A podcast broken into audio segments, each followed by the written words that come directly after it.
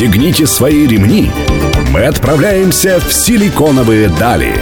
Мир интернет-технологий и digital -бизнеса. За штурвалом Владимир Смеркис.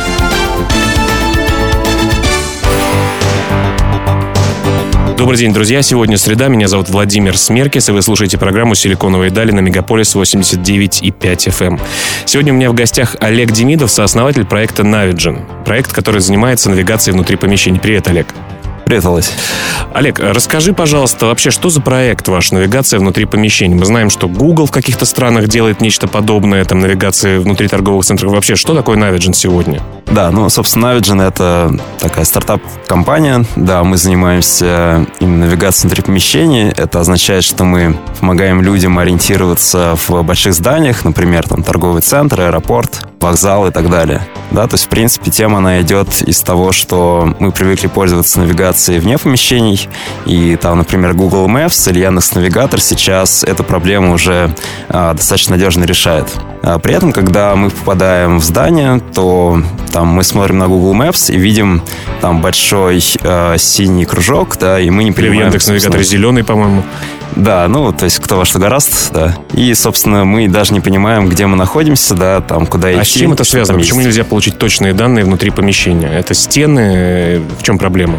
А, да, проблема в том, что в там, навигаторах, которые вне помещения работают, в них используются сигналы GPS, вот, но э, сигналы GPS, они не проходят сквозь стены, поэтому внутри помещения эти сигналы недоступны, и мы не можем, собственно, понять, где мы находимся, да, точно себя Ну, каким образом тогда вашему проекту удается понять, где находится человек с точностью до скольки метров?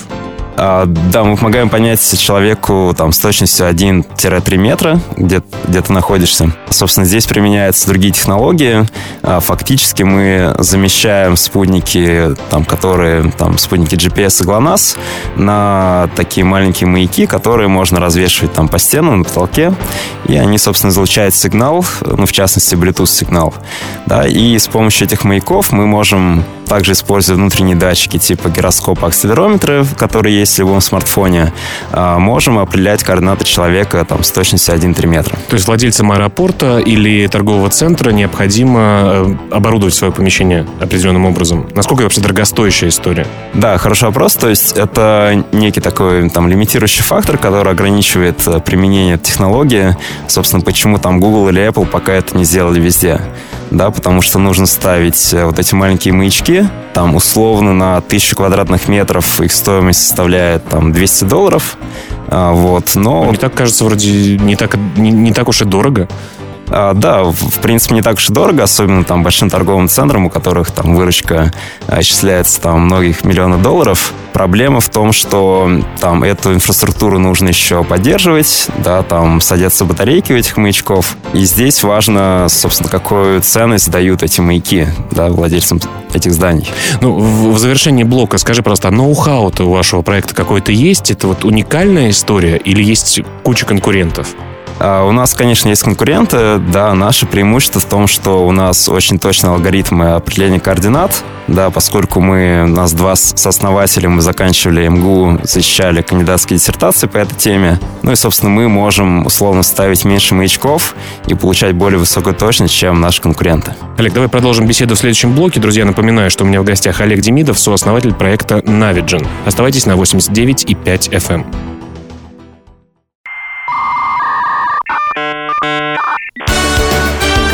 Силиконовые дали. За штурвалом Владимир Смеркис. Друзья, вы продолжаете слушать программу «Силиконовые дали» на Мегаполис 89,5 FM. Меня зовут Владимир Смеркис, и у меня в гостях Олег Демидов, сооснователь проекта Navigen. Олег, человек может теперь ориентироваться в торговых центрах, в аэропортах, в местах, где сложно сориентироваться, в больших каких-то помещениях. И теперь э, датчики GPS э, ему для этого не нужны, поскольку вы дополнительные датчики ставите на, оборуду... Э, на площадь, которую вы оборудуете, правильно? Да. Ну скажи, ведь это не только э, ваш продукт, не только в том, чтобы дать навигацию человеку, но еще и это такой маркетинговый инструмент некий. Можешь про это рассказать? А, да, конечно. То есть, э, в принципе, в том, что люди могут ориентироваться в торговом центре, ну, самому торговому центру, наверное, это плюс, потому что как бы улучшается некий там experience людей, да, в этом торговом центре. Но им, естественно, нужно понимать, собственно, откуда брать деньги, чтобы все эти маячки окупать. Да как бы эта вся история, она работает через мобильное приложение, да, то есть у человека есть, например, приложение торгового центра или там какое-нибудь приложение с э, программой лояльностью. Э, здесь важный элемент — это такая маркетинговая составляющая, когда, э, собственно, людям можно там предлагать какие-то там скидки, дисконты в зависимости от того, где человек находится, на что он смотрит. То есть проходит он в конце рабочего дня, например, мимо кофейни какой-то, ему говорят, сегодня со скидкой 30% для тебя чашечка кофе в дорогу, да? Да, совершенно верно. Или он стоит там в э, каком-нибудь отделе, э, там, э, отделе там обувном и так далее, да, ему может, можно предложить там на обувь со скидкой там 20%. Да. Скажи, пожалуйста, ведь на самом деле вы еще собираете аналитику по движению людей. Я правильно понимаю? То есть для чего владельцам торговых центров эта информация нужна? А, да, правильно. То есть э, владельцы торговых центров, они а, могут эту аналитику использовать, чтобы там более грамотно располагать торговые площади. Или аренду, например, повыше брать с людей, где проходимость побольше. Да, да, они, естественно, это используют в переговорах с арендаторами своими. Ну, а ритейлеры, они могут это использовать, чтобы там понимать э, спрос на свои там продукты.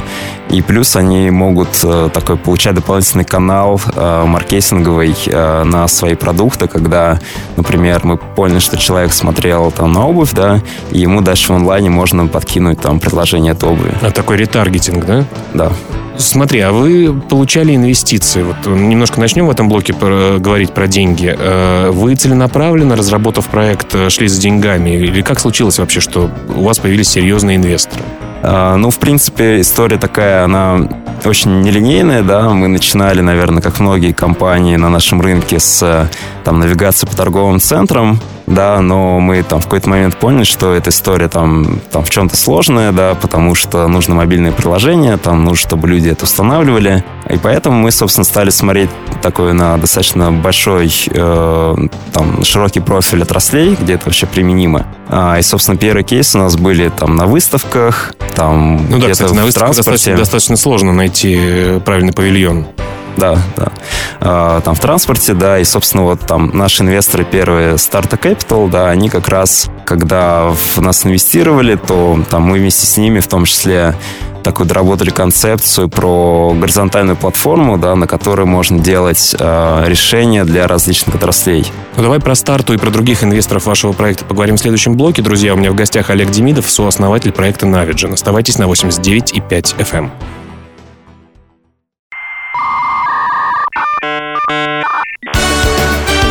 Силиконовые дали. За штурвалом Владимир Смеркис. Друзья, мы продолжаем беседовать с Олегом Демидовым, сооснователем проекта Navigen, студии Владимир Смеркис. Олег, э, начали приятную для вас, наверное, надеюсь, историю про инвестиции э, обсуждать. Первым инвестором была компания Startup Capital. Это компания, которая базируется в России и в Штатах, я, я так понимаю. Да, тогда она базировалась в России, сейчас еще и в Штатах у них. Ты говоришь, что это инвестиции были не только, не столько финансовые, а сколько полезные для вас с точки зрения развития продукта. Это так? Да, старта там помогает в понимании там дорожной карты, и мы, собственно... То есть шагов, которые нужно делать, да, людям? Да, да, то есть, ну, мы сформировали некий план там на три года, что мы там не только работаем в России, но и выходим на зарубежные рынки тоже. И, в принципе, сейчас по этому плану мы идем ну, там, с разной скоростью реализации. Когда они э, заходили к вам, э, у вас уже были какие-то продукты? На какой стадии был в тот момент? Ну, у нас продукт был там, условно, в бета-версии, да, были какие-то тестовые продажи. Ну, то есть такой прям pre-seed, ну, предпосевной раунд. Понятно, но э, такого cash flow, который показывал бы э, прибыль существенную, на тот момент не было, да? Да. Но вы ведь получали инвестиции не только в России, но и за рубежом. Можешь немножко рассказать про этот опыт? А, да, ну, собственно, вот наша стратегия выхода на зарубежные рынки, да, она привела к тому, что... Это тоже, в, извини, пожалуйста, перебиваю, в, во время работы со стартой вы определили, что за рубеж надо идти? Ну, там, в принципе, это понятный шаг, потому что там американский рынок, он 40 раз больше, чем российский, поэтому... Стоило, стоило его иметь в виду. А, вот, ну и, собственно, да, мы стали выходить на зарубежные рынки, там тестировали а, там продажи в Германии, Финляндии. Ну и, собственно, вот наш там следующий раунд, ну то есть наш следующий раунд был еще в России, это компания Air Ventures в нас проинвестировала. И дальше мы уже начали привлекать деньги от финских инвесторов. Есть такая площадка инвестиционный инвестор. Вот. И, собственно, в конце прошлого года мы от них начали привлекать инвестиции. Ну и дальше э, в этот же момент мы открыли там свой офис в Нью-Йорке. Собственно, старта, опять же, нам помогла, пригласив э, свой акселератор. И дальше уже... В Нью-Йорке, э, собственно говоря, тоже находится. Да, да. То есть у них как бы цель вводить э, компании из Восточной Европы на американский рынок. Но помимо вашей компании, у них есть какие-то успешные кейсы э, по инвестициям? Да, у них сейчас в портфеле порядка 20 компаний. А, вот, мы были таким первым набором в акселераторе. Сейчас у них второй набор, там целых 10 компаний. И, в общем, обычно у них такие э, достаточно технологические компании. И сейчас у вас закрыто три раунда, правильно? А, да, вот, собственно, последний раунд мы закрывали от э, финнов, э, там пара российских инвесторов, и еще к нам там к раунду присоединился Джон Нейсон, это американский инвестор. Понятно. Ты вообще много путешествуешь, как я понимаю, да? То есть ты и в Америке, и в Европе часто бываешь. За последнее, за последнее время у тебя э, больше где? За границей времени ты проводишь, э, чем в России? Ну, в этом году я провел примерно там 9 месяцев за границей. Да, в основном в Америке. Вот в Москве был месяца полтора, наверное. Ну, раз что нашел время приехать к нам, э, давай в следующем блоке поговорим о том, где инвестиционный климат э, географически комфортнее, удобнее, где, чем люди отличаются, у каких инвесторов вопросы посложнее. Напомню, друзья, что у меня в гостях Олег Демидов, сооснователь проекта Navigen. Оставайтесь на 89,5 FM.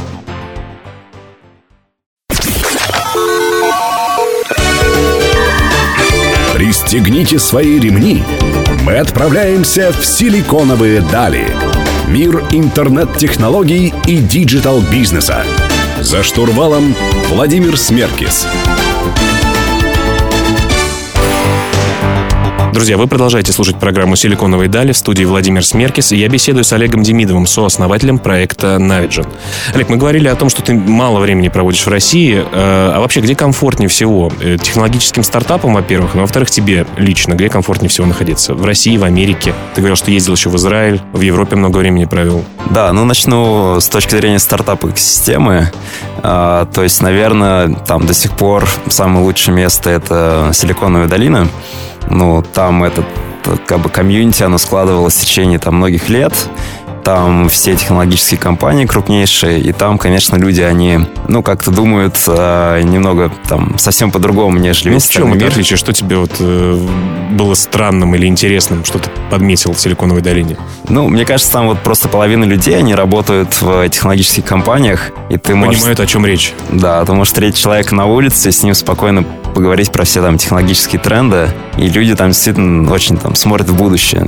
Но они вообще сфокусированы на работе, там, э, спят э, и работают э, в одном и том же месте? То есть насколько они занимают свое время работой? Или все-таки они достаточно расслабленные? Все-таки Калифорния? Я думаю, что там все работают очень много, да, но вот то, что вокруг тебя, там природа, погода, люди, это все очень сильно сглаживает э, вот то, что приходится много работать. Но все, все говорят о том, что там дико дорого жить. Это правда?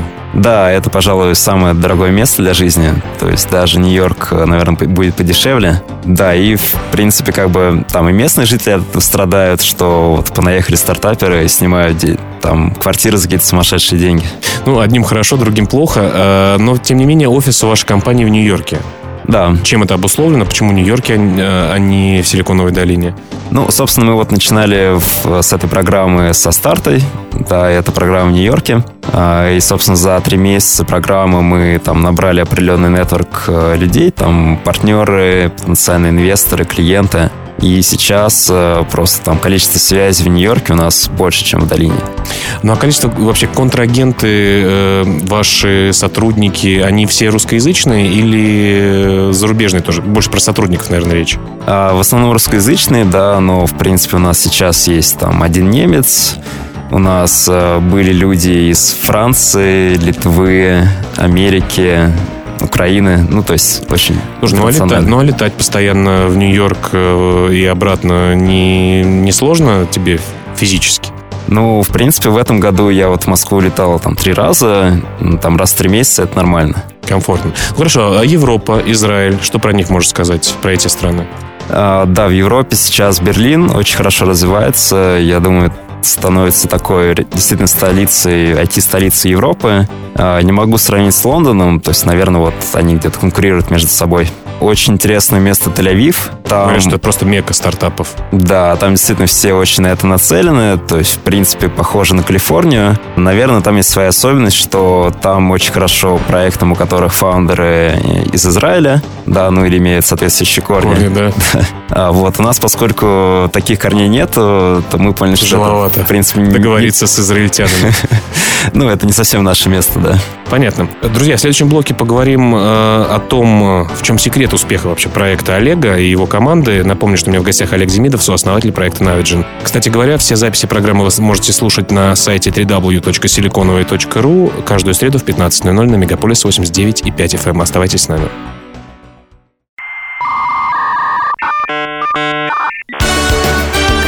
Силиконовые дали. За штурвалом Владимир Смеркис. Друзья, вы продолжаете слушать программу «Силиконовые дали». В студии Владимир Смеркис. Я беседую с Олегом Демидовым, сооснователем проекта Navigen. Олег, ну ты считаешь вообще ваш проект успешным? Или он на пути? Ну, успех — это понятие очень относительное. Да, например, ты в Америке... Доволен? Ну, просто вот сравнить, да, в Америке там Яндекс, например, считается успешным стартапом. Да, но все равно как стартапом. Да, у нас это там самая большая IT-компания, да, ну там наравне там с Mail.ru. Да, собственно, ну, наверное, по американским меркам у нас э, такой проект там в сид-стадии, да, и, в общем... Только-только начинаете из коробочки выкарабкиваться, да? Да, да, ну, когда в Америке говоришь, сколько мы привлекли, да, для них это кажется там... Нек- некоторым это кажется смешным, да. Это секретная информация или нет? Ну, в принципе, нет, мы суммарно привлекли там порядка 700 тысяч долларов за все раунды. Ну, для России вау, как бы, многие мечтали бы. Ну, для России, да, это уже там достаточно там зрелая стадия, то есть действительно мы в России сейчас вышли на самоокупаемость, а, развиваемся на зарубежных рынках. То есть, наверное, там это относительный успех, но там пока а, собственно, там до конца не довел это, либо, там, не знаю, вышел на IPO или продал компанию, пока есть, непонятно. есть куда стремиться, да, горизонт еще открытый. Ну, а как ты считаешь, почему инвесторы поверили в вас, э, дали денег, в акселерационные программы какие-то вас пригласили? Вот почему? Почему ваш проект э, стал востребованным? Ну, есть несколько, наверное, факторов там, успеха. Да, наверное, основное это команда. То есть, действительно, как бы люди решают все, да, и на таких ранних стадиях инвесторы действительно инвестируют в людей. Тут важно э, очень понимать, где твои сильные стороны, да, где у тебя конкурентное преимущество. Если ты правильно коммуницируешь, то как бы инвесторы всегда ищут, ну, там, не, некую возможность э, там инвестировать там либо в лидера рынка, либо там потенциального лидера. Да, и, наверное, мы вот там это смогли там инвесторам коммуницировать. Вы начинали проект э, какой командой? Сколько у вас было людей? Как она изменилась вообще со временем? Ну, у нас два сооснователя. Мы оба защитили кандидатские на Мехмате МГУ. Вот, дальше мы... Там... Вы еще с институтских времен знакомы? Да, да, мы знакомы там с третьего курса. Потом мы начали набирать людей в основном в разработку, чтобы там развивать наш продукт. Сейчас у нас э, там порядка 15 человек э, в России, Германии, Америке. Да, ну и, собственно, вот там подбор людей это, конечно, там отдельная кропотливая задача. Да. Это сложно было э, найти правильных людей? Да, это постоянно сложная задача, потому что там у компании есть там некое видение, и люди должны тоже понимать это видение и там добавлять э, там, свои ценности да, в это видение. Но вы как э, набираете людей? Просто размещаете где-то объявления на классифайдах о поиске работы или обращаетесь в агентство? Как это происходит у вас? Ну, с агентством мы не работали, а так, в принципе, всеми возможными путями, в основном через знакомых там по рекомендациям. Ну и, ну и сами собеседуете этих людей, да? Да, конечно. Ну, а ты считаешь, вот для стартапа какие ключевые навыки людей важны? Понятно, что технический есть аспект очень важный, чтобы человек мог применять свои знания именно в вашей сфере. Именно про человеческие или бизнес-качества, какие, что это? Ну, мне кажется, человек должен быть очень гибок, да, потому что стартап — это такая сущность, которая меняется очень постоянно и быстро. Да, можно там за полгода поменять кардинальную концепцию, да. Вот, и поэтому люди, которые там работали в больших корпорациях, да, долгое время, да, они там обычно там не подходят, да. Расслабленные слишком, да? Да, там люди из других стартапов э, часто подходят, да, потому что они понимают вот эту культуру, как бы. Культуру постоянных изменений. Продолжим беседовать с Олегом Демидовым, сооснователем проекта Navigen в следующем блоке, завершающем. Оставайтесь на 89.5 FM эм в студии Владимир Смеркис, не переключайтесь.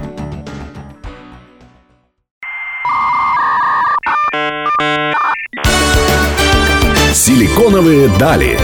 За штурвалом Владимир Смеркис.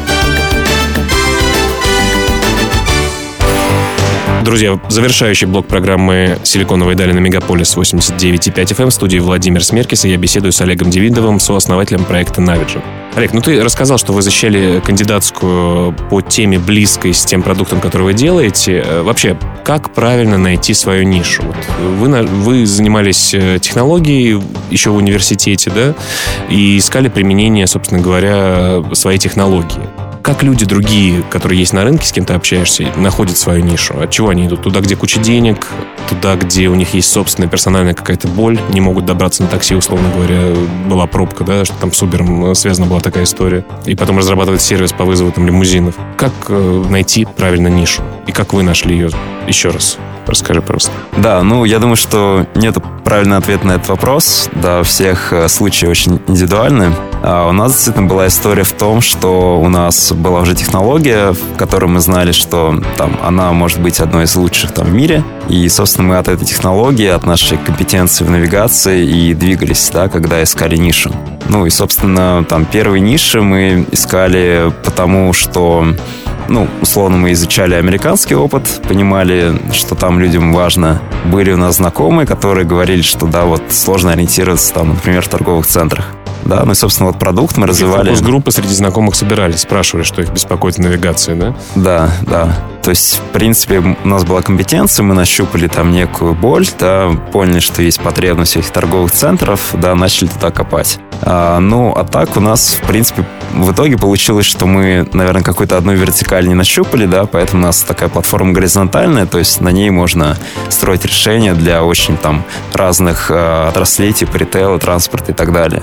И это, в принципе, очень сильно сейчас помогает, потому что там у нас есть э, там какое-то количество партнеров, которые копают в отдельные ниши, да, и мы, собственно, с ними объединяем вместе, экспертизу. И вместе двигаете рынок. Да, да, ну и, собственно, это часто партнеры, у которых уже хорошие позиции в этих вертикалях, и поэтому на основе там их нетворка мы можем гораздо быстрее идти к клиентам. Скажи, э, вопрос с другой немножко стороны. А как понять, что ты готов на собственный предпринимательский опыт? Вот как ты понял, что не хочу работать на дядю, э, буду делать свой проект? Не было ли тебе страшно, некомфортно, неудобно, когда инвестиций еще не было? Ну, там всегда был риск, да, ну, то есть он сейчас есть, да, большой, что там ничего не получится. Но меня, наверное, в чем-то там успокаивает, что, условно, я всегда могу вернуться туда, где уже работал, ну, например, там в консалтинг или там в какие-то другие IT-компании. И там это такой безрисковый вариант, который я всегда могу взять, да, поэтому, ну, пока молодой, пока много сил, Э, можно попробовать сделать что-то свое. Но сейчас тебя не хантит еще или постоянно поступают предложения? Не, ну приходит предложение, да, там через LinkedIn, куда-то меня там хотят захантить, но для меня это совершенно не актуально. А были моменты, когда думаешь, все, Navigen что-то не летит. Брошу-ка я его и пойду действительно к дяде обратно. Ну, естественно, бывали такие сложные моменты в жизни компании, да, когда долго привлекали инвестиции, когда приходилось работать там 24 на 7, действительно. Но там, пока мы с такими моментами справлялись, э, ну, я думаю, что пока есть силы и дальше с ними справляться. Отлично, друзья. У меня в гостях сегодня был Олег Демидов, сооснователь проекта Navigen. Э, вы слушали программу «Силиконовый даль». Олег, спасибо тебе большое, что пришел к нам в гости. Спасибо, Володь. Каждую среду в 15.00 включайте Мегаполис FM и слушайте хорошую музыку, а в перерывах мы будем рассказывать про интересные интернет-стартапы. Всем пока.